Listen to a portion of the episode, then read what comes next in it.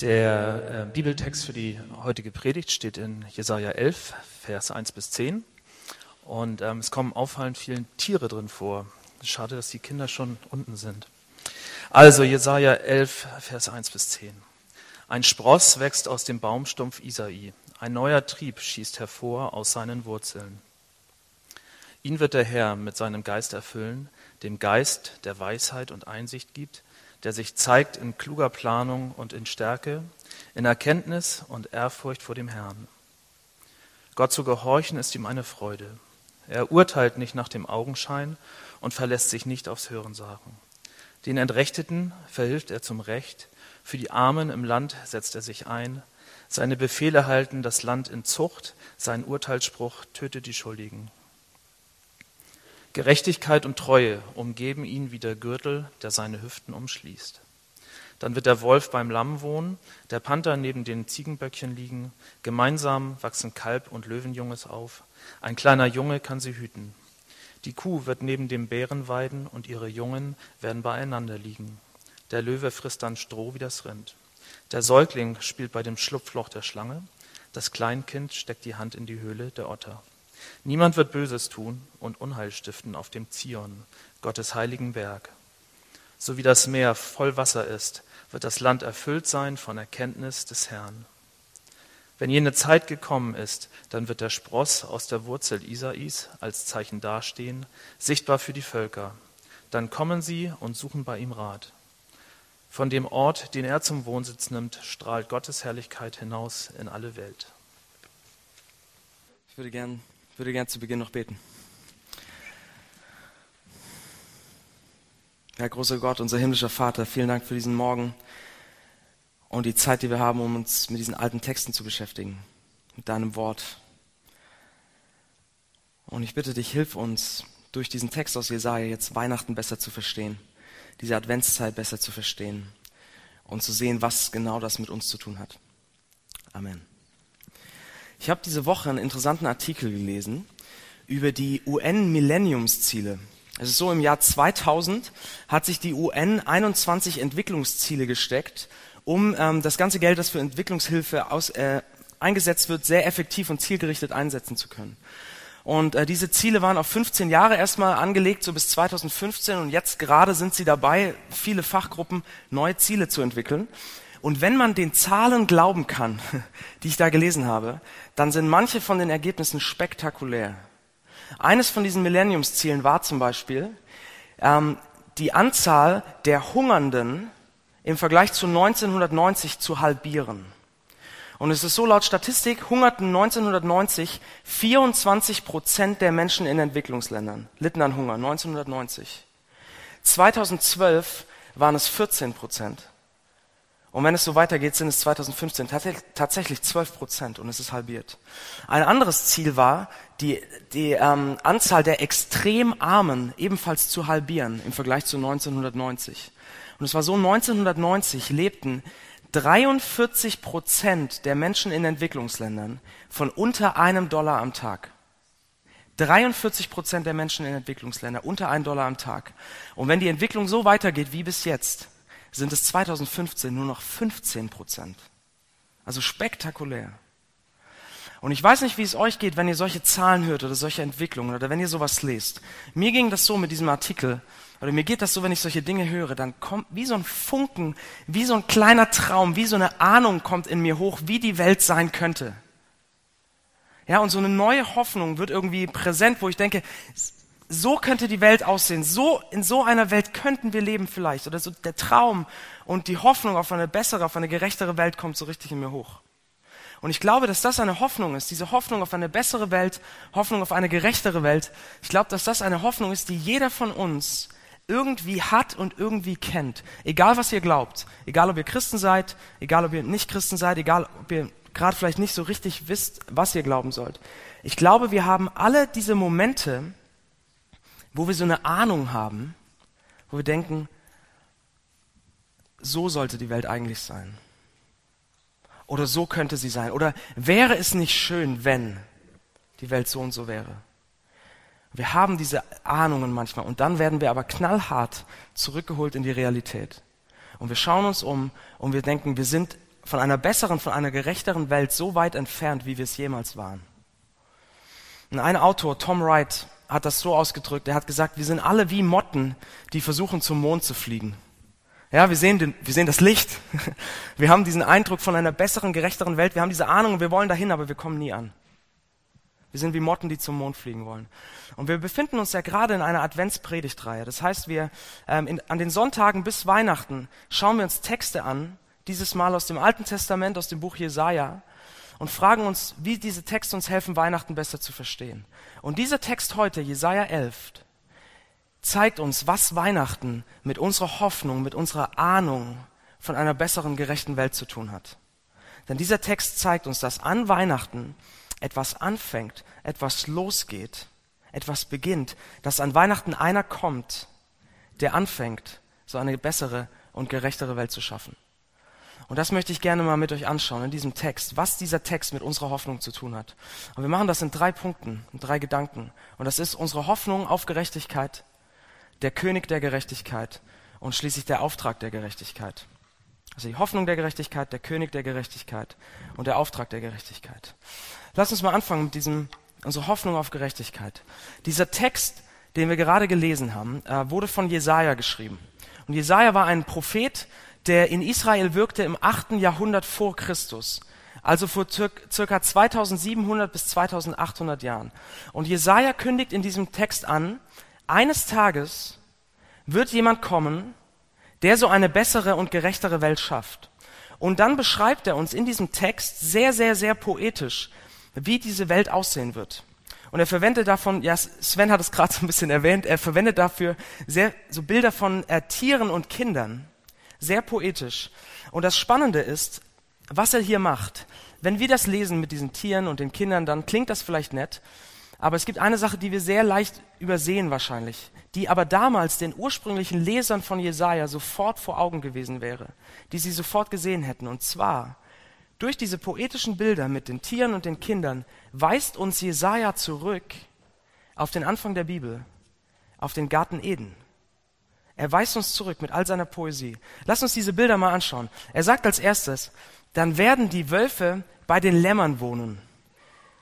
Und das klingt schön, aber Leute, wir müssen uns mal bewusst machen, wie krass dieses Bild ist. Das ist so. Stellt euch vor, es klingelt an der Tür, Ding Dong, und das kleine Schaf geht zur Tür und macht die Tür auf und denkt, Wolf, Mensch, großartig, dass du da bist. Ach, wir haben übrigens noch, äh, hinten, wir haben noch ein Zimmer frei. Möchtest du nicht einziehen? Ah, und wenn du, hast du Lust, einen Film zu schauen heute Abend? Das ist das Bild, ja? Was früher Jäger und Beute war, lebt jetzt in absoluter Harmonie zusammen. Und das weist uns zurück auf Eden, auf das Paradies sozusagen wo absolute Harmonie herrschte, kein Gewalt, kein Tod. Jäger und Beute sind einträchtig zusammen. Und Jesaja macht weiter. Und er sagt, ein kleiner Junge, ein kleiner Knabe treibt Rinder und junge Löwen und Mastvieh und er hütet sie alle. Und auch das weist uns zurück zu, auf Eden. Denn ähm, im, im Paradies, am Anfang der Bibel, gibt Gott den Menschen einen Auftrag, den sogenannten Schöpfungsauftrag, der äh, lautet, die Welt zu gestalten und auch auf eine gute Art und Weise über alle Tiere, die existieren, zu herrschen. Und jetzt sehen wir hier, sogar ein kleiner Junge macht das, ein kleiner Knabe in Perfektion. Das heißt, der Mensch hat seine Rolle gefunden, der Mensch hat seinen Platz gefunden. Wir haben absolute Harmonie zwischen Natur und Mensch. Und es geht weiter, dass der Löwe Stroh frisst oder Gras frisst. Stroh ist, glaube ich, unangenehm. Gras frisst wie das Rind weist uns auch wieder zurück auf Eden, wo es heißt, dass alle Tiere äh, Gras und die ähm, die Blätter der Pflanzen fressen und es kein Tod, keine Gewalt gibt. Und das letzte Bild ist schließlich das krasseste, das ausdrucksstärkste. Das Bild mit dem Baby und dem Kleinkind, das am Loch der Schlange steht, äh, spielt. Wenn man sich das so visualisiert und mal versucht, sich das so vorzustellen, dann juckt es ja fast so in einem, man will aufspringen und dieses Kind da von diesem Loch wegreißen. Aber auch das weist uns zurück auf den Anfang der Bibel und auf Eden. Seht ihr, am Anfang ist es so, wir haben Garten Eden das Paradies, diese berühmte äh, Geschichte Adam und Eva mit dem Apfel oder der Frucht und der Schlange. Adam und Eva werden verführt von der Schlange und Gott vertreibt sie aus dem Paradies. Und die Welt ist nicht mehr perfekt, die Welt ist nicht mehr paradiesisch, sie ist nicht mehr gerecht, sondern sie ist zerbrochen.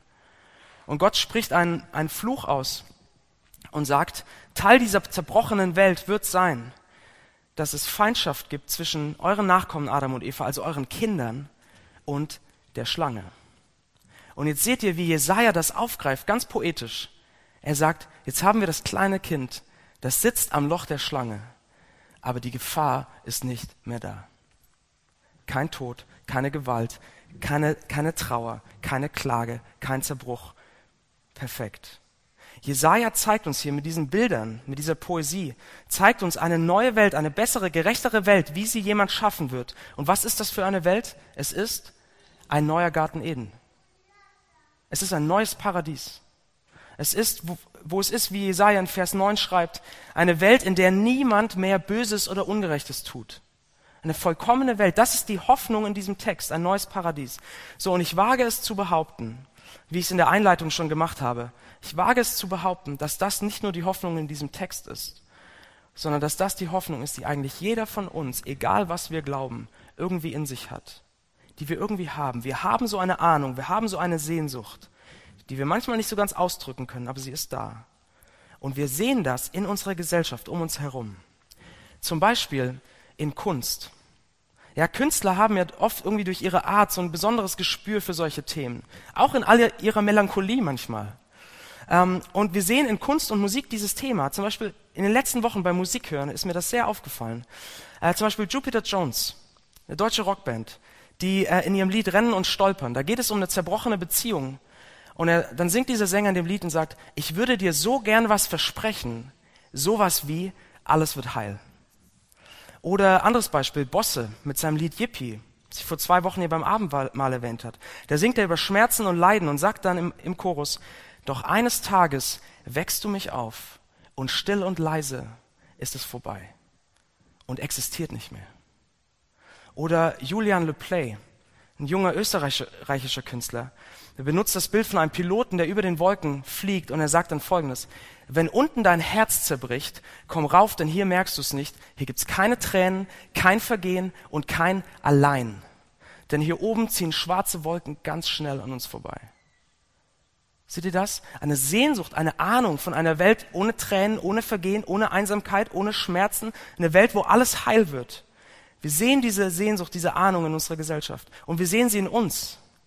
Leute, jedes Mal, jedes Mal, wenn wir sagen, wenn wir in die Welt schauen und sagen, so etwas sollte nicht sein, so etwas sollte es nicht geben dürfen, so etwas darf einfach nicht passieren, die Welt könnte, sollte so anders sein. Jedes Mal, wenn wir so einen Satz sagen oder denken, drücken wir damit diese Sehnsucht aus, diese Hoffnung auf eine bessere Welt. Und vielleicht sagt der eine oder die andere von euch jetzt, ja, Moment mal, okay, du sagst, wir haben diese Hoffnung, aber wenn ich so mich umgucke in mein Leben oder auch in unsere Gesellschaft, also ich finde nicht, dass wir so hoffnungsvoll sind. Und das Spannende ist, ich glaube, dass wir diese Hoffnung, dass wir diese Hoffnung eigentlich haben, zeigt sich nicht vor allem darin, dass wir so hoffnungsvoll wären und so fröhlich die ganze Zeit, sondern es zeigt sich genau im Gegenteil. Ich finde, viele Leute in, in Deutschland oder viele Leute in Hamburg auch sind sehr zynisch. Und ich auch. Ich nehme mich da voll mit rein. Ich bin auch oft sehr, auch sehr gerne sehr zynisch. Ähm, und ich glaube, dass unser Zynismus uns zeigt, dass wir eigentlich diese Hoffnung haben. Denn warum sollten wir so zynisch sein, wenn wir nicht irgendwie eine Hoffnung hätten, die aber enttäuscht wurde? Seht ihr, ich glaube, für manche vielleicht, als ihr jünger wart, für manche vielleicht, oder wie andere sagen, als wir idealistischer waren, haben wir von einer besseren Welt geträumt. Haben wir gedacht, wir können die Welt verändern. Gedacht, so könnte die Welt sein und wir werden das machen. Und wir haben unsere Hoffnung gesetzt in die Politik oder in die Demokratie oder in den technischen Fortschritt oder in den intellektuellen Fortschritt oder in die Aufklärung, in die Erziehung des Menschen zum Guten oder wir haben unsere Hoffnung gesetzt in unsere Familie, in unseren Partner, in unsere Beziehungen und wir wurden wieder und wieder und wieder enttäuscht und desillusioniert und haben gesehen, die Dinge sind alle gut, aber sie führen uns nicht zu einer besseren, gerechteren, vollkommenen Welt. Und den Schmerz über unsere Enttäuschung haben wir unter unserem Zynismus zugedeckt. Und ich glaube, das ist auch der Grund, warum viele Leute so zynisch gegenüber dem Glauben sind. Also spöttisch, dass, dass man sagt, ihr, ihr glaubt wirklich, dass es einen liebenden Gott gibt, der eines Tages diese Welt heilt und gerecht macht? Leute, das ist zu gut, um wahr zu sein. Das Leben ist nicht so, glaub mir. Ja, wir sind zynisch und spöttisch, weil unsere Hoffnung enttäuscht wurde. Aber sie ist da. Weil warum sollten wir so zynisch sein, wenn wir nie Hoffnung gehabt hätten? Jesaja zeigt uns in diesem Text eine, eine Hoffnung. Er zeigt uns eine Hoffnung auf eine bessere Welt, auf eine gerechtere Welt, auf ein Paradies. Und er sagt, es ist, als ob Jesaja uns mit diesem Text sagen möchte, eure Hoffnung, die ihr habt, sie ist kein kindischer Traum, sie ist kein Hirngespinst, sie ist kein Luftschloss, sondern eure Hoffnung ist eine reale Hoffnung. Denn es gibt einen, der diese Hoffnung realisiert und der euren Zynismus beendet. Und damit sind wir bei diesem zweiten Gedanken, der König der Gerechtigkeit. Jesaja führt uns diese neue Welt vor Augen, eine gerechtere Welt, aber er zeigt uns auch denjenigen, der sie schafft. Und es ist ganz interessant, wie er ihn beschreibt. Jesaja schreibt am Anfang des Textes, erster Vers, ein Spross wächst aus dem Baumstumpf Isai, ein neuer Trieb schießt hervor aus seinen Wurzeln. Also wir haben hier erstmal ein Bild, das wenig hoffnungsvoll ist. Ja, ein Baumstumpf, ein abgefällter, abgehauener Baum, irgendwie so ein Bild von Tod, von Endgültigkeit, von Vergänglichkeit ziemlich endgültig, ziemlich hoffnungslos. Und in diese Hoffnungslosigkeit hinein beschreibt Jesaja jetzt, kündigt Jesaja jetzt denjenigen an, der alles neu macht.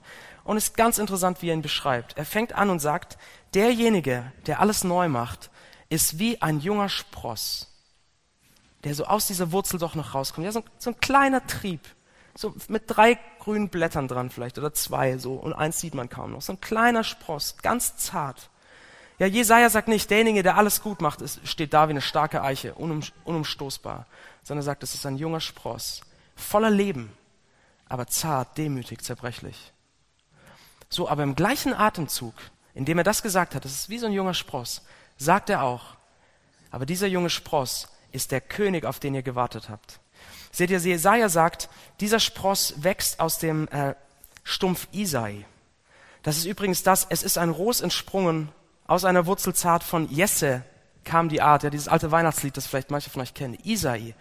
Isai war der Vater von David gewesen. Und David war der größte, ähm, erfolgreichste König, den Israel je gehabt hatte. Und die Hoffnung im Volk Israel war immer gewesen, dass eines Tages wieder ein König kommt wie David. Aus Davids Linie, ein Davids Sohn. Ein König kommt wie David, der alles gut macht, der das Volk zur alter Blüte führt. Und jetzt sagt Jesaja, dieser Spross wächst aus dem Stumpf Isai. Das heißt, er ist der Nachkomme von Isai. Er ist der Sohn von Isai. Er ist wie David. Es ist der wahre David. Es ist der König, auf den ihr gewartet habt. Ja? Das heißt, Jesaja kündigt uns hier an, einen König der Gerechtigkeit. Einen ähm, König, der kommt in absolutes Recht schafft, aber der doch zart und demütig ist wie ein kleiner Spross.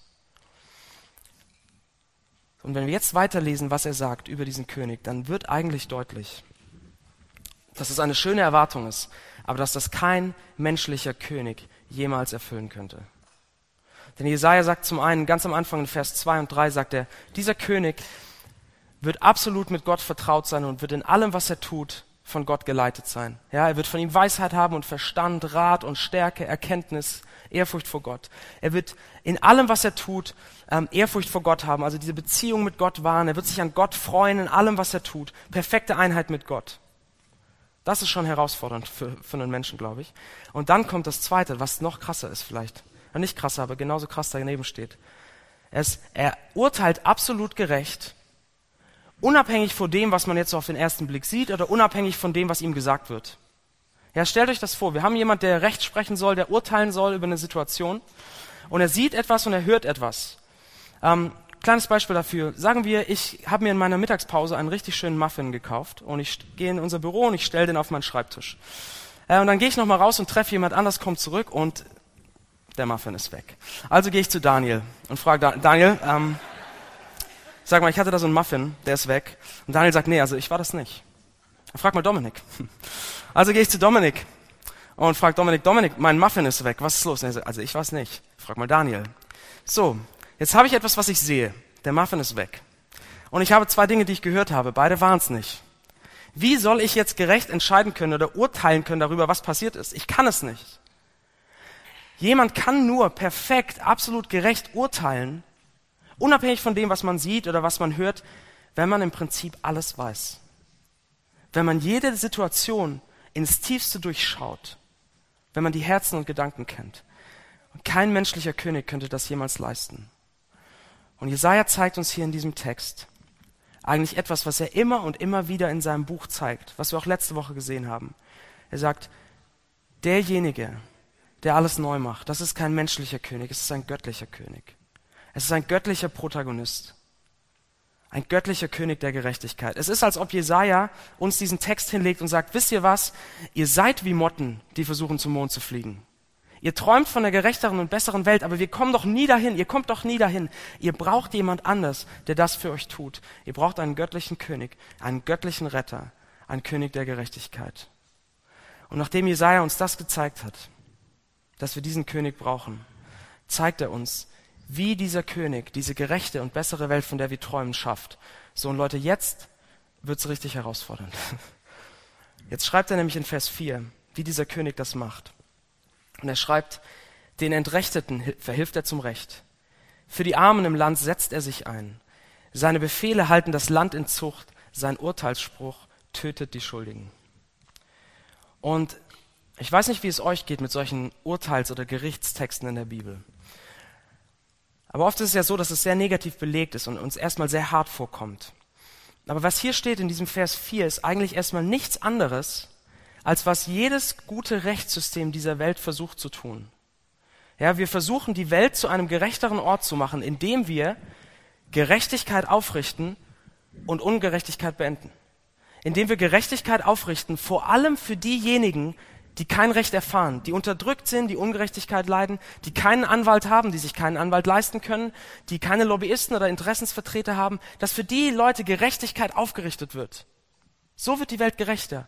Das ist das eine. Aber das andere ist, dass die Ungerechten, die Schuldigen zur Verantwortung gezogen werden. Und dass Ungerechtigkeit und Unrecht beendet wird. Nur so kann die Welt gerechter werden. Und das ist genau, was Jesaja hier schreibt. Er sagt, damit dieser König der Gerechtigkeit eine bessere, eine vollkommen gerechte Welt schaffen kann, muss er Gerechtigkeit aufrichten und er muss alle Ungerechtigkeit, alles Unrecht aus der Welt schaffen. Und das ist, Leute, das ist uns doch eigentlich total klar. Wenn wir träumen von einer besseren Welt, die vollkommen gerecht ist, dann wissen wir doch, damit das überhaupt Realität werden kann, muss all das Schlechte, muss all das Ungerechte weg. Muss es aus der Welt geschafft werden. So, und jetzt haben wir folgendes Problem. Wenn dieser König der Gerechtigkeit diese Welt schafft, nach der wir uns so sehen, aber wenn er dafür alles Ungerechte aus der Welt schaffen muss, wo ist da noch Platz für uns? Was macht das mit uns? Oder anders gefragt, wo seht ihr euch eigentlich in diesem Text? Wo sehen wir uns? Sehen ja den König der Gerechtigkeit und wir sehen die Unterdrückten und wir sehen die Schuldigen. Wo sehen wir uns? Ich glaube, wir sehen uns meistens in der Mitte oder eher bei den Unterdrückten. Dass wir, wir erleben das manchmal in unserem Leben, dass wir die, auch diejenigen sind, die Unrecht erfahren, die ungerecht behandelt werden. Und wir schreien nach Gerechtigkeit und, und wünschen uns, wann kommt endlich jemand und sorgt hier für Gerechtigkeit. Wir sehen uns in der Mitte oder bei den Armen, aber wir sind auf keinen Fall die Schuldigen, die Ungerechten, die bestraft werden sollen, die, wie der Text sagt, getötet werden sollten. Wenn wir uns positionieren würden in dem Text, dann sind wir doch, mal ganz ehrlich, dann sind wir doch am ehesten diejenigen, die zusammen mit dem König der Gerechtigkeit diese Welt zu einem besseren Ort machen, oder nicht? Und die Frage ist, stimmt das? Stellt euch mal vor, alle Menschen auf dieser Welt wären so wie ihr. Ich weiß, skurrile Vorstellung. Sechs bis sieben Milliarden Kopien von euch. Sechs bis sieben Milliarden mal Matthias oder sechs bis sieben mal, Milliarden mal eben ihr. Die ganze Welt besteht nur aus euch. Und lasst mich euch folgende Frage stellen. Ist die Welt dadurch ein besserer und vollkommen gerechter Ort? Und die Antwort für mich muss sein, auf überhaupt keinen Fall. Leute, wie oft scheitern wir schon an unseren eigenen Standards, an unseren eigenen Maßstäben? An dem, was wir darüber denken, so sollte man leben, so sollte man mit Leuten umgehen, so sollte man sich für die Armen einsetzen. Wie oft scheitern wir an unserem eigenen Maßstab? Wie oft schaffe ich es nicht mal, mit meiner Frau und meinen Kindern so umzugehen, wie ich denke, dass es eigentlich richtig ist? Und wenn wir dann in diesen Text schauen, sehen wir, wir sind, wisst ihr was? Wir sind Teil des Problems. Und jetzt haben wir eine riesengroße Spannung. Denn wir haben zum einen wir sehnen uns und wir hoffen und wir ahnen. Wir sehnen uns nach einer Welt, nach einer vollkommenen Welt, nach einem neuen Paradies, nach einer absolut gerechten Welt. Aber wenn wir ehrlich mit uns selbst sind, müssen wir zugeben, dass darin eigentlich kein Platz für uns ist. Weil sobald wir diese Welt betreten würden, sie nicht mehr vollkommen wäre und sie nicht mehr gerecht wäre. Und wir haben diese Spannung, dass wir eigentlich zugeben müssen, dass wir in unserer eigenen, dass in unserer eigenen Hoffnung kein Platz für uns selbst ist. Was machen wir damit? Was machen wir mit dieser Spannung? Ist, ist unsere Hoffnung damit widerlegt?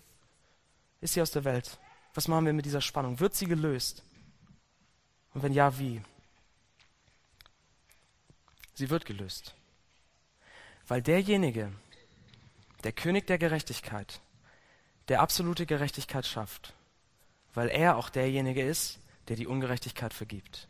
Weil derjenige, der den Urteilsspruch über alles Unrecht spricht, das Urteil auf sich selbst nimmt. Weil derjenige, der die Ungerechten und die Ungerechtigkeit bestraft, die Strafe selber trägt. Und wo sehen wir das? Wir sehen das dort, wo es ist, wie Jesaja in Vers 10 schreibt. Ähm, wir sehen das dort, wo der König der Gerechtigkeit als Zeichen dasteht, erhöht ist und Leute aus allen Völkern und Nationen zu ihm kommen. Wir sehen das im Kreuz von Jesus Christus. Ja, an Weihnachten, wir gehen auf Weihnachten zu, an Weihnachten wird der König der Gerechtigkeit geboren. Einer, der ein absolut gerechtes Leben lebt und der am Kreuz stirbt. Und am Kreuz stirbt der Gerechte für die Ungerechten. Der einzig Gerechtige, Gottes Sohn, Jesus Christus, für mich, weil er meine Ungerechtigkeit trägt. Und Jesaja beschreibt das später in seinem Buch, ähm, in Jesaja 53, folgendermaßen. Er sagt, er wuchs auf wie ein Spross.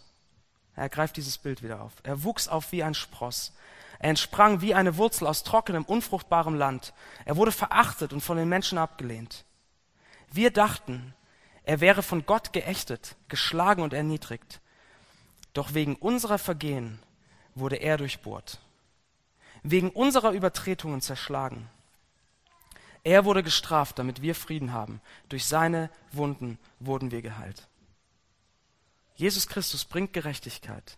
Der König der Gerechtigkeit fängt an, die Welt zu einem besseren und gerechteren Ort zu machen, indem er all unsere Ungerechtigkeit auf sich nimmt und trägt und indem er uns dadurch gerecht macht, sodass Platz für uns ist, sodass wir eines Tages, wenn er unsere Hoffnung realisiert und eine vollkommene gerechte Welt schafft, dass wir eines Tages seine Stimme hören können, die sagt, hier, das ist für euch. Herzlich willkommen. Wir haben also gesehen, wir haben eine Hoffnung auf Gerechtigkeit, die wir irgendwie in uns tragen. Und diese Hoffnung ist eine lebendige Hoffnung, ist eine reale Hoffnung, weil wir einen haben, der das umsetzt, indem er all unsere Ungerechtigkeit trägt. So, aber, jetzt muss das Aber kommen. Das, was Jesaja hier schreibt von der vollkommenen gerechten Welt, ein neuer Garten Eden, das sehen wir ja noch nicht. Das ist ja noch weit von der Realität, oder nicht? Was machen wir damit? Und damit sind wir bei unserem letzten Gedanken, das ist der Auftrag der Gerechtigkeit. Also wenn wir uns diesen Text aus Jesaja lesen, Jesaja 11, und sagen, ja, ich glaube, dass das Jesus Christus beschreibt, dann können wir ins Neue Testament lesen, äh, gehen, das von Jesus spricht, und wir können uns über sein Leben durchlesen und sehen, ja, Jesus hat wirklich gerecht gelebt. Er hat die Schwachen und die Armen nicht, nicht ignoriert, er hat sich um sie gekümmert, er hat die Zerbrochenen aufgerichtet. Ja, er hat Unterdrückung kritisiert, religiöse, religiöse Unterdrückung und, äh, kritisiert. Er hat sich für Gerechtigkeit eingesetzt. Er hat gerecht gelebt. Wir sehen das. Und wir sehen, ja, er trägt unsere Ungerechtigkeit. Er stirbt dafür.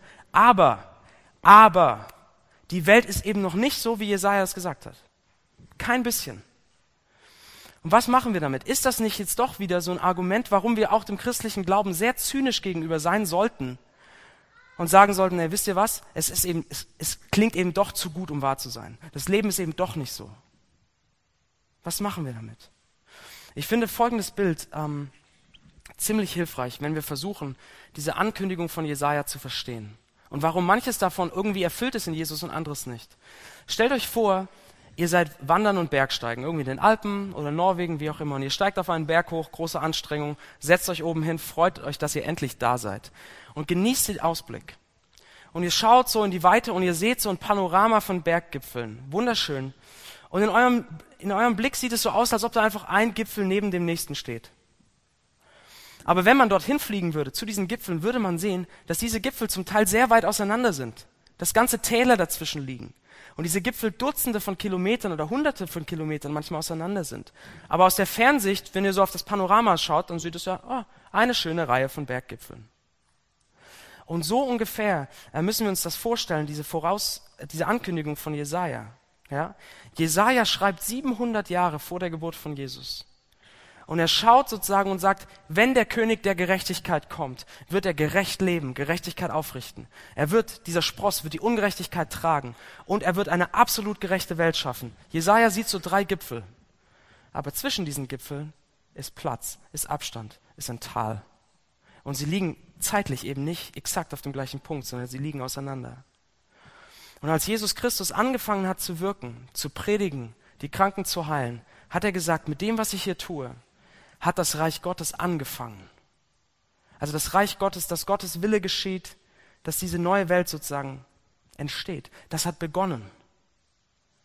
Aber es wird vollendet werden, wenn sozusagen der nächste Gipfel kommt. An einem Tag wird es vollendet werden, wenn Jesus Christus wiederkommt. Das ist auch etwas, worauf wir noch warten, wie im Advent, ja, die Zeit des Wartens. Dann wird es vollendet werden. Und das heißt, wir heutzutage, als, als Christen, als Leute, die nach Gott suchen, ähm, als Leute, sich mit dem Glauben beschäftigen, als Kirche, als Christen, wir leben sozusagen in dem Tal zwischen diesem ersten und dem zweiten Gipfel. Wir leben zwischen dem, er hat begonnen, alles neu zu machen, und zwischen dem, er wird es eines Tages vollenden. Wir leben in dieser Spannung zwischen dem schon jetzt und dem noch nicht. Und das Spannende ist, in dieser Zeit jetzt, sind wir herausgefordert, ermutigt dazu, an dem mitzuwirken, was er schon tut. An dem mitzuwirken, was er tun wird. So sagt es zum Beispiel äh, Petrus in seinem ersten Brief, im ersten Petrusbrief. Unsere Sünden hat Jesus ans Kreuz hinaufgetragen, also unsere Ungerechtigkeit, mit seinem eigenen Leib. Damit sind wir für die Sünde tot und können nun für die Gerechtigkeit leben. Ja, wir wissen, er ist der König der Gerechtigkeit. Er hat meine Ungerechtigkeit getragen. Er will eine gerechte Welt schaffen. Und deshalb sind wir ermutigt, herausgefordert, jetzt schon daran mitzuarbeiten und uns zu fragen, wenn er das tut, wie kann ich ein Teil davon sein? Jetzt schon. Wie kann ich jetzt schon für Gerechtigkeit leben? Wie kann ich jetzt schon mitmachen, diese Welt ein kleines Stückchen mehr zu dem zu machen, was er eines Tages schaffen möchte? Ja, wir sehen in diesem Text von Jesaja mit dieser tollen Vision von dieser perfekten Welt, wir sehen wie so ein Bild vor uns. Ja, ähm, Ermutigung, eine Vision, an der wir uns orientieren können und sagen, da, das versuchen wir mehr und mehr umzusetzen. Wie jemand, der eine Vision für sein Unternehmen hat und sagt, ah, so könnte die Zukunft sein und versucht dann, das auf die Straße zu bringen. Oder so wie ein kleines Kind, das sein Lieblingsbuch aufschlägt und versucht, sein Lieblingstier aus dem Lieblingsbuch abzumalen irgendwie. Wir sehen dieses Bild, wie es sein wird eines Tages. Und jetzt lasst uns doch. Lasst uns doch unsere Farbe nehmen, unseren Pinsel sozusagen. Und unsere Welt und unsere Stadt in den Farben dieses Bildes anmalen. Und Hamburg mehr und mehr anstreichen. Und, und zu versuchen, wie können wir Hamburg anmalen mit Gerechtigkeit, sodass es ein bisschen mehr wird wie diese Welt, die uns vor Augen steht. Und Leute, es gibt so tolle und ermutigende Beispiele, wie in der Vergangenheit Christen aus dieser Hoffnung heraus sich für Gerechtigkeit eingesetzt haben. Ja, denkt an Martin Luther King, den Daniel letzte Woche erwähnt hat, der durch diese Hoffnung sich gegen Rassismus eingesetzt hat. Denkt an Desmond Tutu, der gewaltfrei sich für eine Lösung der Apartheid in, in Südafrika eingesetzt hat. Denkt an Dietrich Bonhoeffer, der die Ungerechtigkeit des Naziregimes nicht tolerieren wollte. Denkt an William, äh, William Wilberforce, der die Ungerechtigkeit des Sklavenhandels nicht akzeptieren wollte, weil er wusste, das eigentliche, die eigentliche Vision, das eigentliche Bild, worauf Gott hingeht, ist eine gerechte Welt. Oder denkt an Oscar Romero, der sich für die Armen in El Salvador eingesetzt hat. Wo könnte jeder von uns und jede von uns jetzt schon anfangen, ermutigt durch dieses Bild in Jesaja 11, jetzt schon anfangen, unsere Welt, unsere Stadt anzumalen und uns für Gerechtigkeit einzusetzen? Wo könnte das für euch sein? Ist das an eurem Arbeitsplatz? Ist das in eurer Familie? Ist das in eurer Nachbarschaft? Ist es vielleicht im Einsatz für die Flüchtlinge in Hamburg? Ist es vielleicht darin, dass ihr Schlafsäcke kauft und Schlafsäcke spendet für Winternotquartiere? Wie können wir mitmachen? Was ist das? Wo sind die kleinen Dinge, die ihr jetzt schon tun könnt? Aber wo sind vielleicht auch große Missstände in Hamburg, die euch nicht loslassen? Wo können wir jetzt schon mitmachen? Jesus Christus der König der Gerechtigkeit hat unsere Ungerechtigkeit getragen und hat angefangen, sie aus der Welt zu schaffen, damit er eines Tages eine Welt schaffen wird und kann, nach der wir uns so sehen. Und deshalb lasst uns überlegen, wie wir jetzt schon mitmachen und an Weihnachten nicht nur heile Welt spielen, sondern anfangen, heile Welt zu machen. Ich bete noch.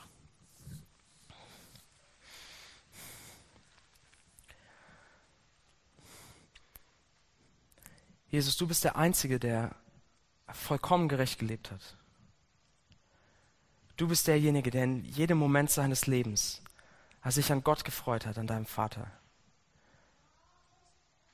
Der Gerechtigkeit aufgerichtet hat und Ungerechtigkeit kritisiert hat.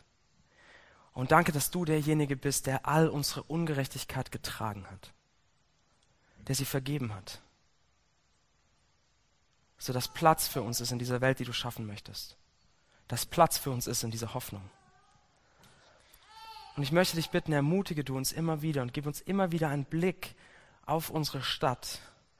Einen Blick, der motiviert ist von dieser Hoffnung, sodass wir nicht akzeptieren und nicht, äh, nicht akzeptieren, wo Ungerechtigkeit geschieht, sondern dass wir anfangen, uns einzusetzen.